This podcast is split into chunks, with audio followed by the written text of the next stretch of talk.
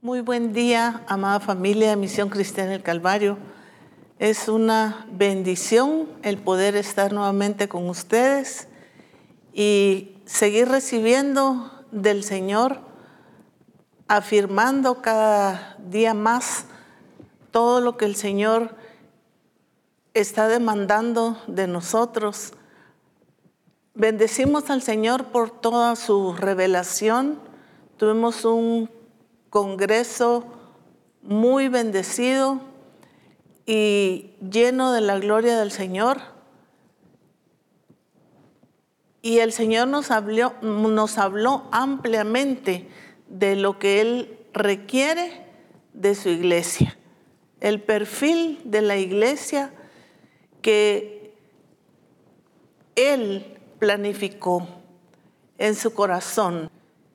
Y usted y yo somos parte de esa iglesia. Y por eso la gracia y la misericordia del Señor ha sido suficiente para Misión Cristiana el Calvario, dándonos a conocer su voluntad, dándonos a conocer el deseo de Dios. Y algo muy, muy importante es que nosotros podamos, eh, cada vez que recibimos la revelación del Señor, abrir nuestro corazón para que esa palabra penetre en nuestros corazones y que realmente pueda llegar a ser una vivencia y una experiencia gloriosa con el Señor, de cercanía, de intimidad entre el Señor y nosotros. Nuestro versículo para el día de hoy lo encontramos en 2 Timoteo capítulo 1 y versículo 12.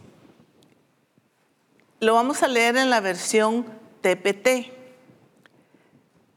Dice, la confianza de mi vocación me permite superar todas las dificultades sin vergüenza, porque tengo una íntima revelación de este Dios y mi fe en Él. Me convence de que es más que capaz de mantener todo lo que he puesto en sus manos a salvo y seguro hasta la plenitud de su venida. Es hermoso ver cómo el Señor eh, nos muestra aquí especialmente esta parte, porque tengo una íntima revelación de este Dios, porque tengo una íntima revelación de este Dios. Y eso es lo que el Señor eh, quiere afirmarnos el día de hoy. El Señor nos ha estado hablando, pero el Señor quiere que nosotros estemos totalmente conscientes de que tu Dios, mi Dios, se revele a nosotros. ¿Qué significa realmente que Él se revele? Podemos entender esta palabra de diferente manera, pero la revelación a la que aquí se refiere es a lo que tiene que ver con que lo que Dios es sea revelado íntimamente a nuestro corazón. En Reforma Apostólica, en nuestro apóstol estuvo tocando y hablando acerca de que no puede haber transformación si Cristo no se revela a nosotros. Y de esto es lo que se trata. No puede haber transformación sin que Cristo sea revelado a nosotros. Entonces esta palabra es muy, muy clave, la palabra revelación. Esa revelación que es dada de manera personal a nuestra vida. Y a través de esta revelación de Cristo en nuestra vida, lo que va a suceder en nosotros es transformación. ¿Por qué hemos venido desde hace muchos años aprendiendo, el Señor enseñándonos de la transformación? Vimos en los grupos lo que es el manual de transformación. Pero ¿por qué a este nivel todavía no hemos sido totalmente transformados? Y el Señor es el trabajo que está haciendo en nosotros. Hacernos no solo entender, sino comprender Comprender tiene que ver con poner por obra, que sea una realidad a nuestra vida. El hecho de ser transformados, pero cuando Cristo sea revelado a nosotros. Y esto definitivamente tiene que ver con lo que yo debo tener con el Padre. ¿Qué debo tener yo con el Padre? Nos decía nuestro apóstol en Reforma. Comunión y estar unidos a Él. El ejemplo que Él nos daba del cable de electricidad y la unión que tenía ese cable no era otra cosa más que lo que el Señor quiere que nosotros entendemos, entendamos lo que significa el estar unido a Él. Si usted no tuvo la oportunidad de escuchar Reforma Apostólica del lunes, sería excelente que usted lo escuchara. Y si, lo, si tuvo la oportunidad de escucharlo, que lo volviera a escuchar. Porque es importante que nosotros podamos tener una amplia comprensión de lo que el Señor nos está hablando en este tiempo. Y él decía, Cristo está donde tú estás.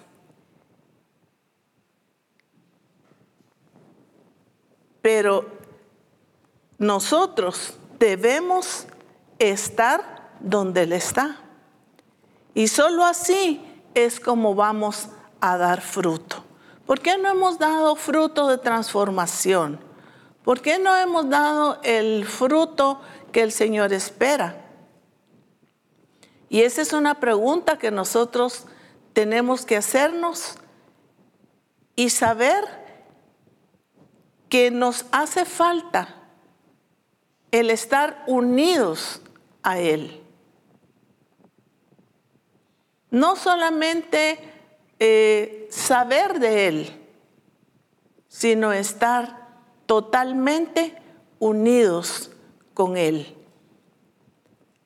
En el libro de Juan capítulo 15 y versículo 5 nos dice, yo soy la vid verdadera y vosotros los pámpanos. El que permanece en mí y yo en él, este lleva mucho fruto, porque separados de mí, nada podéis hacer. Y definitivamente así es. Separados de mí, nada podéis hacer. ¿Cuándo es que se lleva fruto?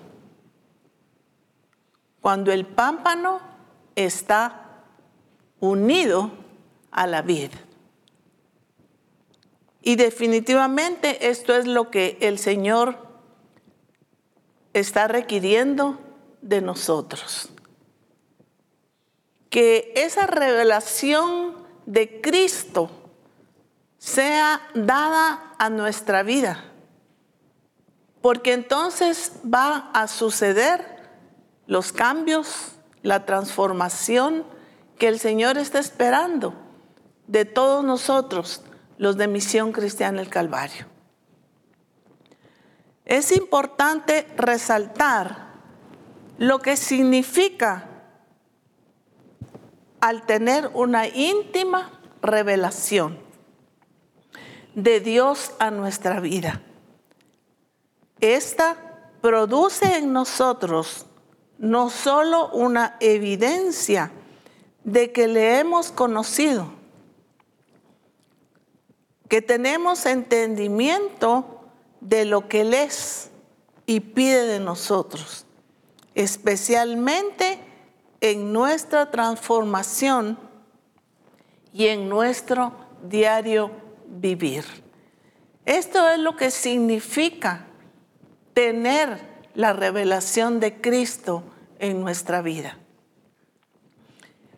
Cuando Él es revelado a nosotros, a nuestra vida, esto nos va a llevar a esa transformación.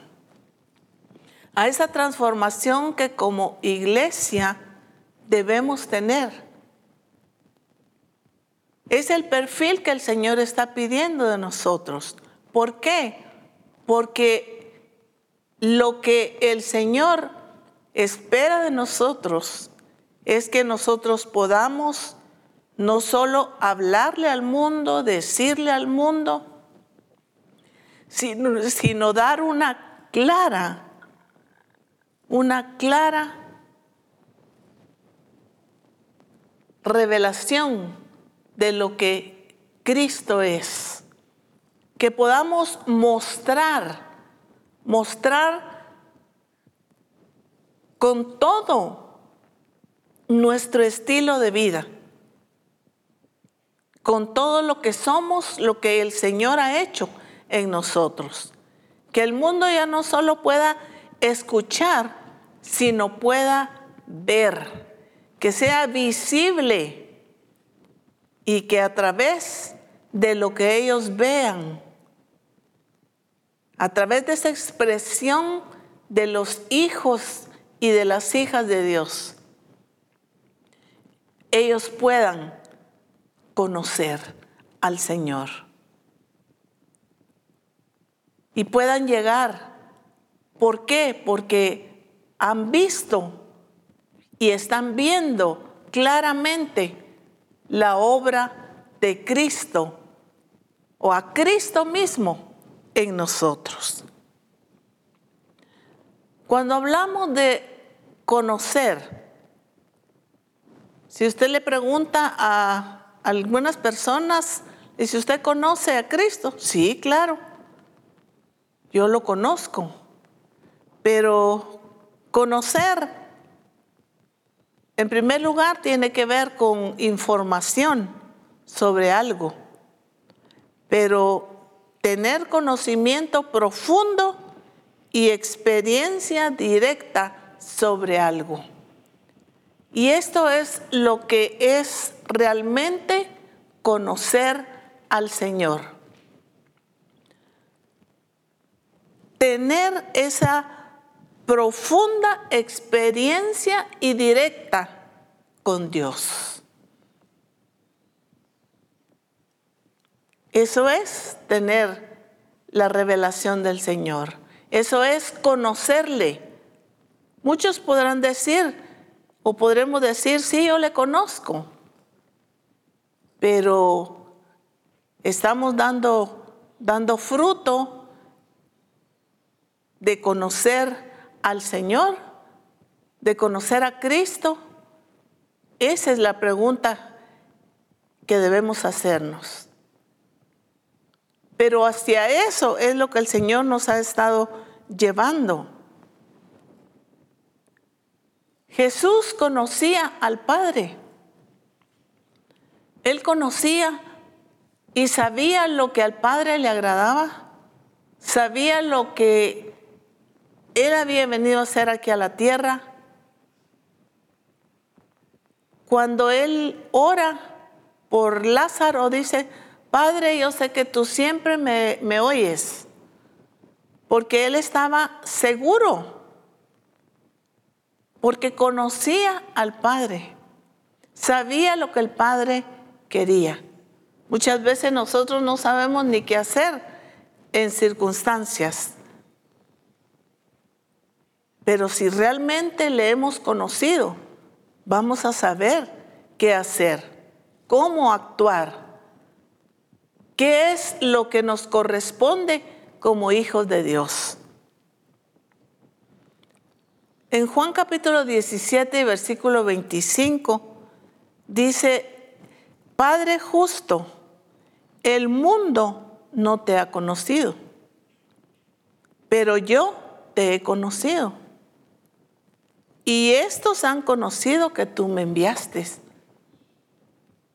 El mundo no te ha conocido, pero yo te he conocido que cada uno de nosotros podamos decir, Señor, el mundo no te conoce, pero yo, Mari de Castillo, te conozco. Carmen, Juana, María, yo te conozco. Jesús estaba seguro Él estaba totalmente seguro de la revelación que había recibido del Padre, del conocimiento que él tenía del Padre. Y como lo, lo conocía, sabía lo que al Padre le agradaba. Y siempre le honró e hizo su voluntad. Cuando tú y yo conocemos verdaderamente al Señor, sabemos lo que a Él le agrada. Podemos poner excusas y decir, ay, no, es que yo no sabía, es que yo me equivoqué, es que hice lo contrario. ¿Pero por qué? Porque no le hemos conocido verdaderamente. Jesús no, no, nunca falló en hacer la voluntad del Padre.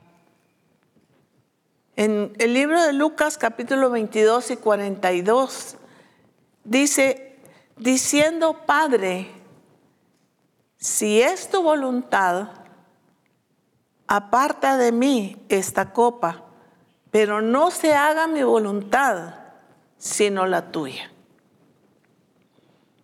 No se haga mi voluntad, sino la tuya. Muchas veces nosotros preferimos hacer nuestra voluntad, hacer las cosas a nuestra conveniencia, como nosotros queremos, pero no de acuerdo a la voluntad del Señor. Y esto es verdaderamente conocer al Señor, tener esa íntima revelación de Él. Cuando tenemos esa íntima revelación de Él, sabemos y vamos a estar dispuestos siempre a hacer su voluntad. Como Jesucristo, que decía el hacer tu voluntad me ha agradado. Para Jesucristo era un deleite, siempre fue un deleite hacer la voluntad de su Padre. Y creo que a eso el Señor nos ha estado llevando a Misión Cristiana del Calvario, a que como hijos de Él nos deleitemos en hacer su voluntad. Y poder decirle, no se haga mi voluntad, no se hagan mis antojos, mis, mis eh, caprichos o lo que yo pienso que está mejor, sino tu voluntad. Eso es conocer a Dios realmente. Eso es estar unidos a Él. Porque ocurre en nuestra vida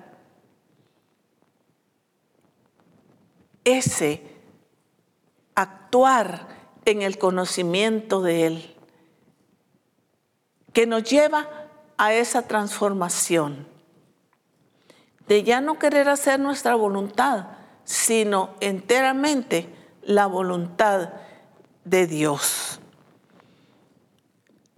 En Marcos capítulo 1 y versículo 38 dice, Él les dijo, vamos a los lugares vecinos para que predique también ahí, porque para esto he venido. Porque para esto he venido. Él sabía que no había venido a otra cosa, sino que la voluntad del Padre era que Él viniese y predicase. Entonces dice, para esto he venido. Yo no, no, no vine para otra cosa. Cuando tú y yo entendamos que si estamos en esta tierra, que si Dios permitió que naciéramos y que tengamos vida, es porque el Señor nos escogió. ¿Pero para qué?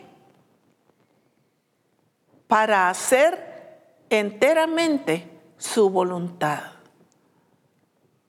El perfil de la iglesia verdadera es aquella que hace la voluntad del Padre, que hace la voluntad del Señor. Pero ¿cómo vamos a hacer esto? Porque hay en nosotros el conocimiento de lo que Dios quiere, de lo que Dios desea y para qué estás tú en esta tierra. Gracias al Señor por la bendición que tuvimos de habernos casado, de haber tenido nuestros hijos, de disfrutar de nuestros nietos, de tener una casa, de tener un carro. Eso es parte de la bendición de Dios. Pero el verdadero objetivo de que tú y yo estemos aquí en la tierra es el hacer su voluntad. Es que tú te goces y te deleites en hacer la voluntad del Señor. Y este es el entendimiento que tú y yo debemos tener. Y que cada vez nosotros estemos despiertas, atentas a decir, Señor, esta es tu voluntad. Sí, esta es tu voluntad porque está escrito en tu palabra. Porque te conocemos, porque sabemos qué es lo que tú quieres de nosotros. Que nosotros podamos entender el verdadero objetivo por el cual nosotros estamos en esta tierra y que es honrar al Señor, glorificar al Señor, que el nombre del Señor sea exaltado a través de nuestra vida, a través de nuestro testimonio. Eso es lo que el Señor quiere de nosotros. En Juan 18:37 dice, le dijo entonces Pilato, luego que tú eres rey, Y respondió Jesús, tú dices que yo soy rey. Yo para esto he nacido. Y para esto he venido al mundo, para dar testimonio a la verdad. Todo aquel que es, oye mi voz. Todo aquel que es de la verdad, oye mi voz.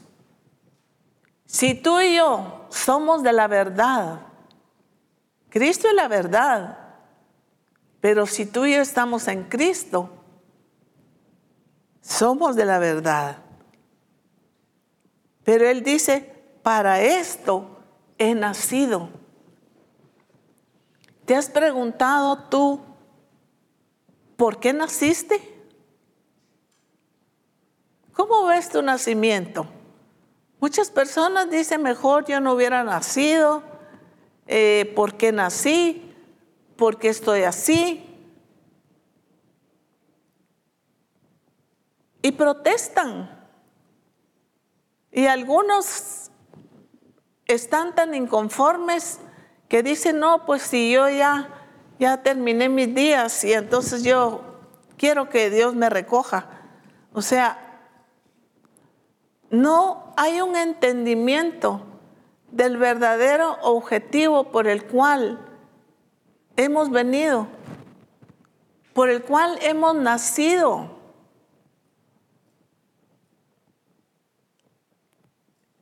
Muchos de nosotros vemos eh, en nosotros el milagro de la vida, las cosas que Dios permitió en nosotros, su cuidado, su protección, el guiarnos, el dirigirnos. ¿Pero por qué? Porque Dios tiene un objetivo contigo y tiene un objetivo conmigo. ¿Cómo te ves en cuanto a que hayas nacido? ¿Te ves en el propósito de Dios? ¿Puedes agradecer a Dios por haberte traído a este mundo? Y que ahora que estamos entendiendo el propósito del Señor, que Él nos haya tomado en cuenta.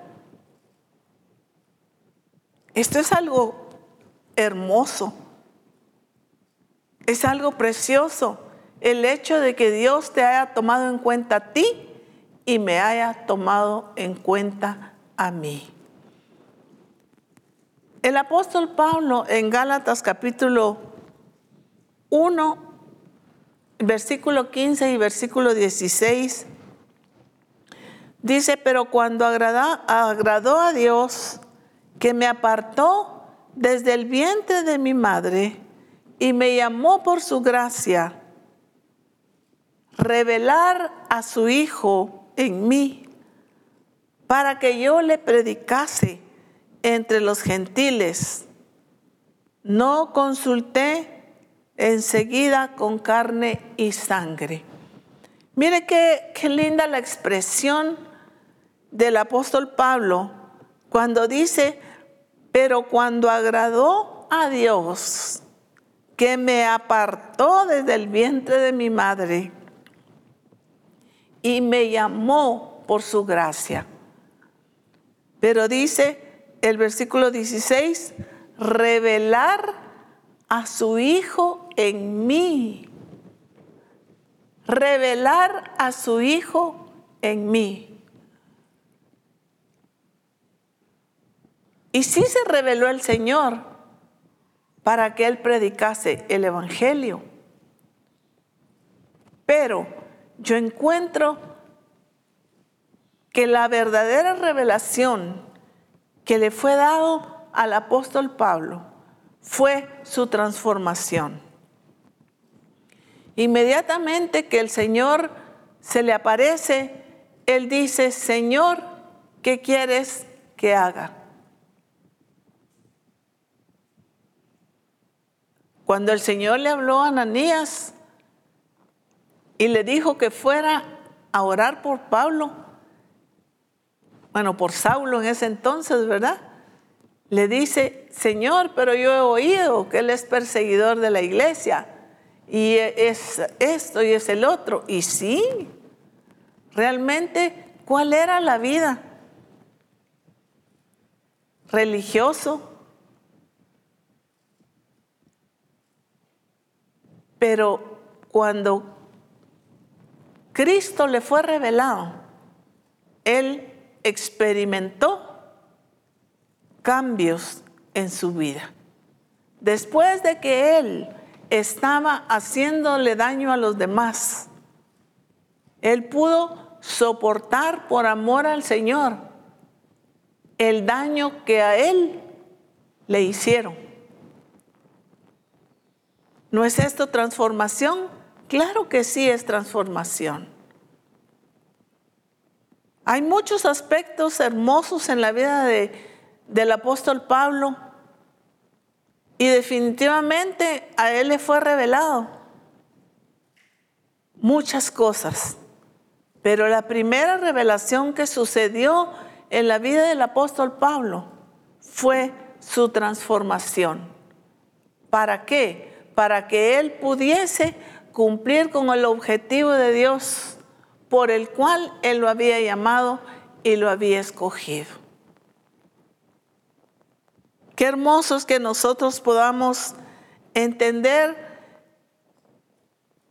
el que Cristo sea revelado a nuestra vida y suceda en nosotros esa transformación en nuestra vida.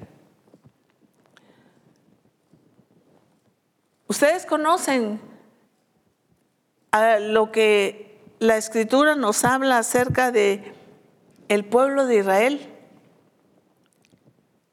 Y aunque era un pueblo escogido,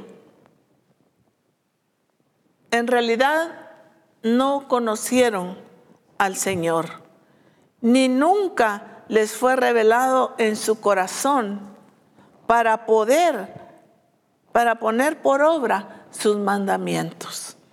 Todo lo que nos habla del pueblo de Israel acerca de su rebelión, de su desobediencia, a pesar de todo lo que el Señor hizo con ellos, es innumerable lo que Dios hizo con ellos,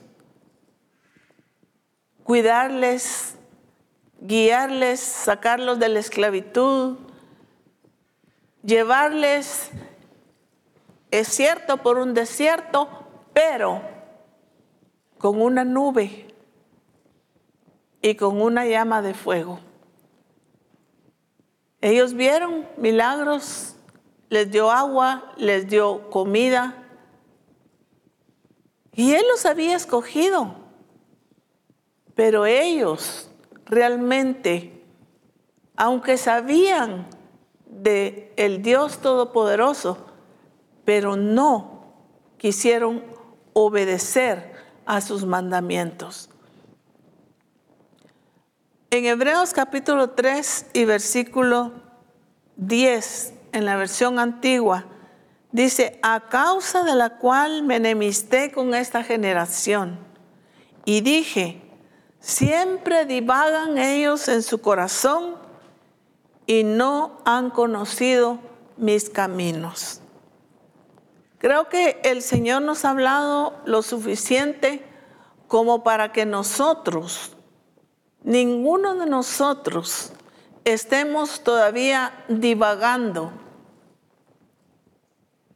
sin esa plena seguridad de lo que somos en Él, de lo que Él nos ha dado, de nuestra unión, nuestra unidad con Él. Dice, estuvieron divagando. ¿Y qué es divagar? No estar seguros de nada. Estar como hoy sí, mañana no. Hoy estoy de subida, mañana de bajada. Y, o sea, estaban divagando realmente. En otras palabras, estaban perdidos en ellos mismos. Pero ya no es tiempo que ni hombres, ni mujeres, ni jóvenes, ni niños podamos estar divagando. Porque el Señor ha sido ampliamente claro y lo sigue siendo en darnos su instrucción, en darnos a conocer qué es lo que Él quiere para cada uno de nosotros. Pero es necesario entonces que ese Cristo sea revelado a nuestra vida, a nuestro corazón, para entender que necesitamos ser transformados, que necesitamos estar dispuestos a hacer su voluntad y que podamos estar conscientes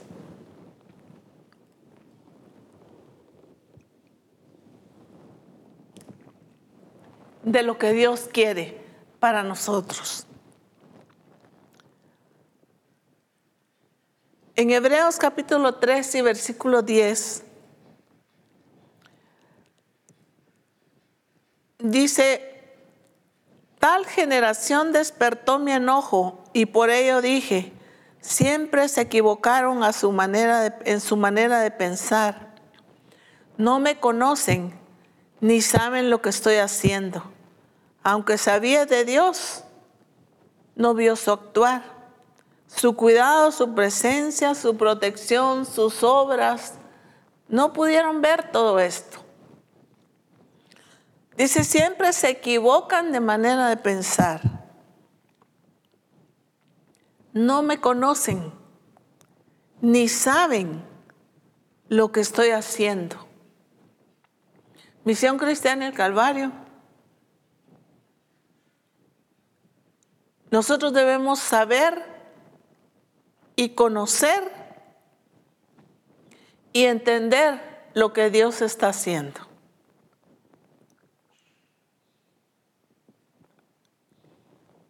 Y ante eso, nuestra actitud debe ser de cambiar, de estar atentos a lo que el Señor quiere de nosotros. Dios en su gracia y en su misericordia, en su amor pleno,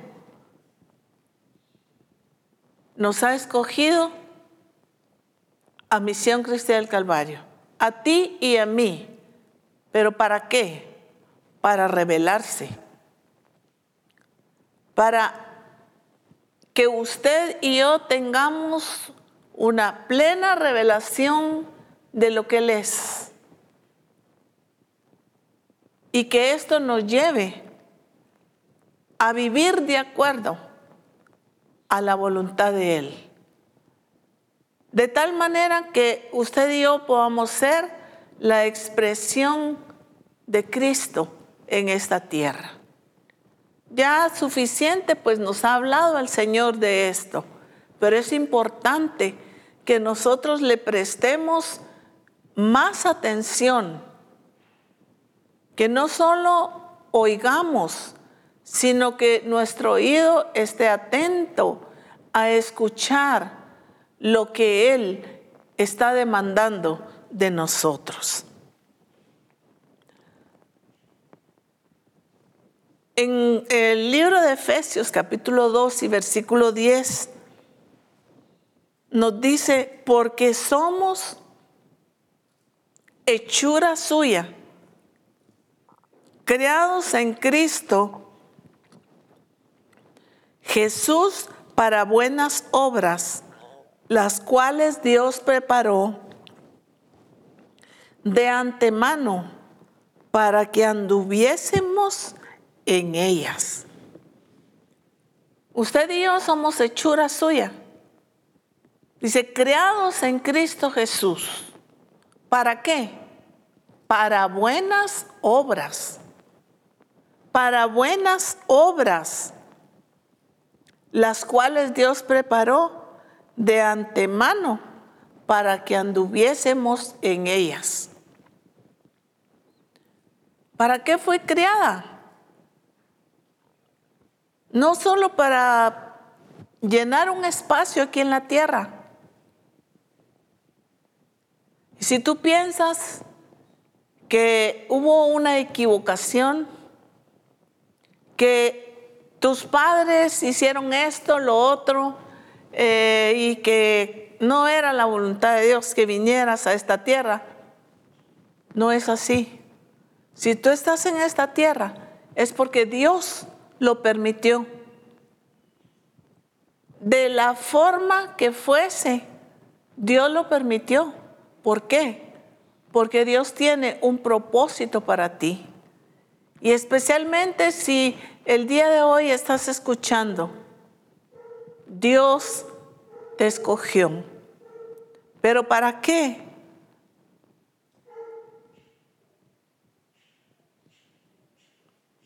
Para que tú y yo podamos andar en eso en esas buenas obras que Dios preparó desde antemano. Para que vivamos realmente de acuerdo a la voluntad del Señor. en cuanto a nuestra vida, en cuanto a nuestra manera de conducirnos, en cuanto a nuestras actitudes, para que anduviésemos en ellas. Quizás sucedieron muchas cosas en tu vida y están sucediendo, pero la voluntad del Señor para mí y para ti es que andemos en lo que Él preparó para nosotros. En Efesios capítulo 4 y versículo 13 en la versión PDT, Dice, este trabajo debe continuar hasta que estemos todos unidos en lo que creemos y conocemos acerca del Hijo de Dios. Nuestra meta es convertirnos en gente madura, vernos tal como Cristo y tener su perfección. Miren qué hermosa esta verdad de la escritura. Este trabajo debe continuar. Esto no se ha terminado. El trabajo del Señor en nosotros continúa.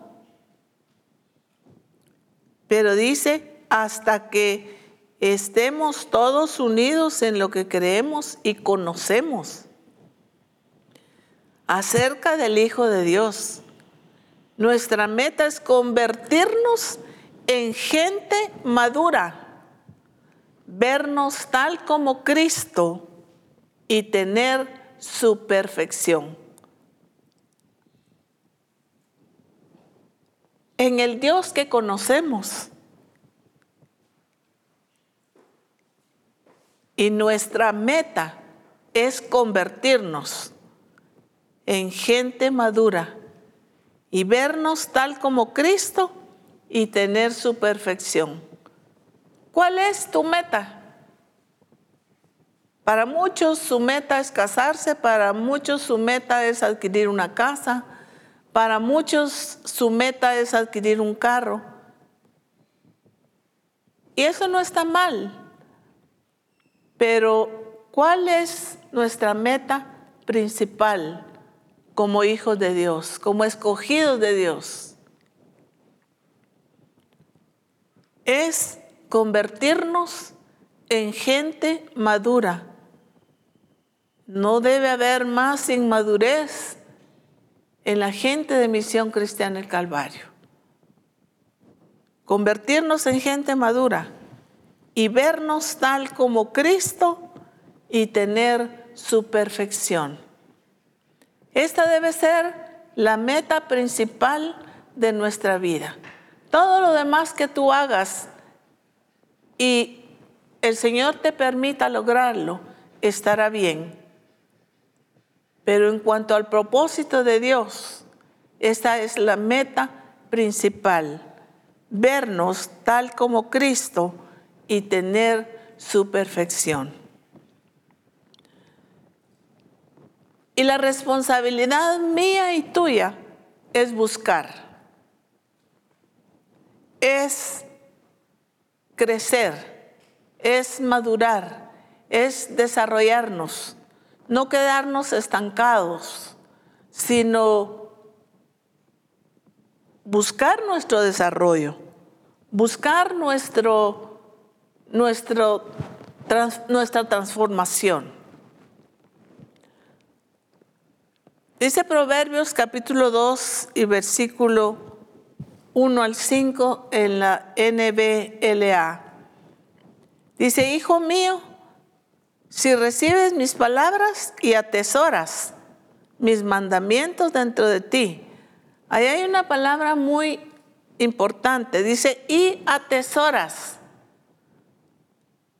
Es importante que nosotros atesoremos que veamos los mandamientos del Señor y las palabras del Señor como tesoros. Que atesoras mis mandamientos dentro de ti.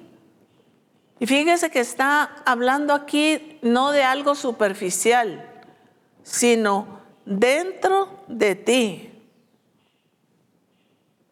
Da oído a la sabiduría Inclina tu corazón al entendimiento.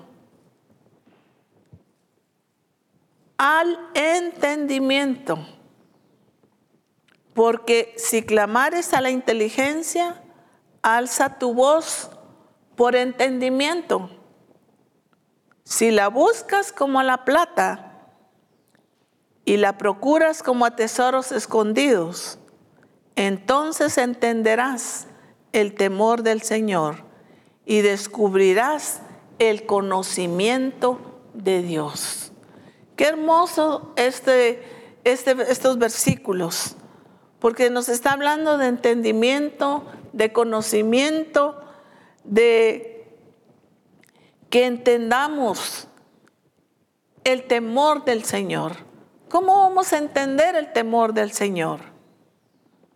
Pues conociéndole a Él atesorando sus palabras, sus mandamientos. Entonces entenderás el temor del Señor y descubrirás el conocimiento de Dios. Qué hermoso es que nosotros podamos entender ese conocimiento de Dios. Quiero leer este versículo y aquí había que ampliarle muchísimo, pero segunda Pedro 1.5 dice, vosotros también poniendo toda diligencia, por esto mismo, añadida vuestra fe virtud, a la virtud conocimiento, al conocimiento dominio propio, paciencia a la y a la paciencia piedad, a la piedad afecto fraternal y al afecto fraternal amor. Porque si estas cosas están en vosotros y abundan, no os dejarán estar ociosos ni sin fruto en cuanto al conocimiento de nuestro Señor Jesucristo. Aquí nos da una lista de lo que hay que irle añadiendo. Y esto tiene que ver con nuestro desarrollo, pero también con nuestra permanencia, con el buscar, con el desarrollarnos más en el conocimiento de nuestro Señor Jesucristo. ¿Qué significa virtud? Virtud es excelencia, bondad, buen carácter, bondad, resolución, acción de resolver, disposición habitual de hacer el bien. Me llamó mucho la atención esta palabra añadir virtud, pero ¿qué es esa virtud? Es esa disposición de hacer el bien, esa acción de resolver. ¿Cuántos de nosotros no sabemos resolver nuestras situaciones y, y nos enredamos? ¿Por qué? Porque no le hemos añadido a nuestra vida esa virtud. Pero el Señor quiere que nosotros vayamos desarrollándonos en todo esto que el Señor tiene para nosotros.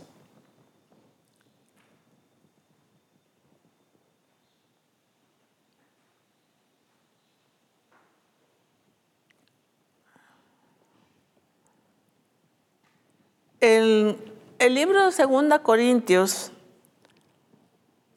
capítulo 13 y versículo 5, dice, examinaos a vosotros mismos, si estáis firmes en la fe, probaos a vosotros mismos.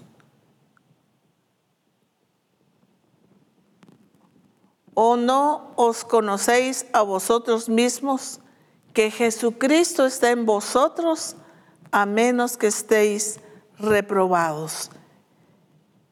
Examinémonos a nosotros mismos. Creo que esto es lo más difícil. Podemos examinar a otros, pero examinarnos a nosotros mismos es un poco más difícil. Pero la escritura nos habla aquí dice, examinaos a vosotros mismos. Y de acuerdo a todo lo que el Señor nos enseñó en el Congreso, nos habló en reforma, lo que el Señor está eh, ampliándonos y hablándonos acerca de lo que significa la revelación de Cristo en nuestra vida. Creo que en la presencia del Señor, debemos examinarnos. ¿Cómo está nuestra vida? ¿Cómo están eh, nuestras actitudes? ¿Nuestro corazón? En cuanto a recibir verdaderamente y a entender qué significa el que Cristo sea revelado a nuestra vida. No estamos hablando de de esa revelación que va a ser un sueño, que va a ser eh, algo misterioso. No, tiene que ver con transformación. Cuando Cristo es revelado nuestra vida, tiene que suceder algo en nosotros. Tenemos que ser transformados. Tienen que cambiar las cosas. Bastante se nos ha hablado y la escritura ha sido muy clara en hablarnos acerca de las cosas que deben cambiar en nuestra vida, como nuestro hogar, nuestro matrimonio, la relación con los hijos, con la iglesia, en el trabajo, el ser productivos. Cuánta cosa el Señor nos ha enseñado. Pero qué importante es que nosotros podamos examinarnos a la luz de la palabra cómo está nuestra vida. ¿Qué está sucediendo en nosotros? Y que podamos verdaderamente comprender el verdadero significado de lo que es que Cristo sea revelado a nuestra vida. Meditemos en cada una de las cosas que el Señor nos ha hablado y nos ha estado hablando a través de este tiempo. Y que podamos seguir adelante en el propósito del Señor. Y que tú sepas que eres importante para el Señor, pero que Él requiere de ti y de mí una rendición a verdaderamente esa disposición de hacer en todo tiempo su voluntad y a buscar mucho más al Señor y que Cristo sea revelado a nuestra vida y que experimentemos cada día el ir siendo transformados a la imagen de nuestro Señor Jesucristo. Oremos. Padre, te damos gracias por toda la revelación que tú nos has dado. Durante muchos años tú has venido hablándonos y cada vez, Señor, tú nos sigues ampliando. Y ha sido hermoso, Señor, ver cómo tú nos has abierto el entendimiento para que podamos comprender las escrituras y para que podamos entender cuál es tu buena voluntad para nosotros. Y las demandas que tú tienes para nosotros. Gracias por la obra de tu Espíritu Santo, porque entiendo que solamente la obra de tu Espíritu Santo puede llevarnos a esta revelación tuya en nuestra vida. Señor, bendigo a cada uno de los que están escuchando, a los varones, a las mujeres, a tus siervos, a cada uno, que cada uno de nosotros podamos experimentarte de esa manera, de esa manera, de esa revelación íntima a nosotros. Y que cada día Cristo sea formado en nosotros y podamos ser la imagen misma de Cristo. Gracias porque sabemos que esto es posible, porque tú nos lo has dicho, nosotros lo creemos y lo estamos viviendo. Y te damos muchas gracias.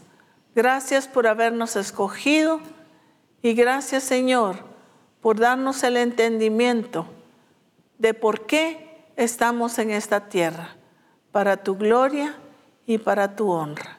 En Cristo Jesús te damos gracias. Amén. Bendiciones.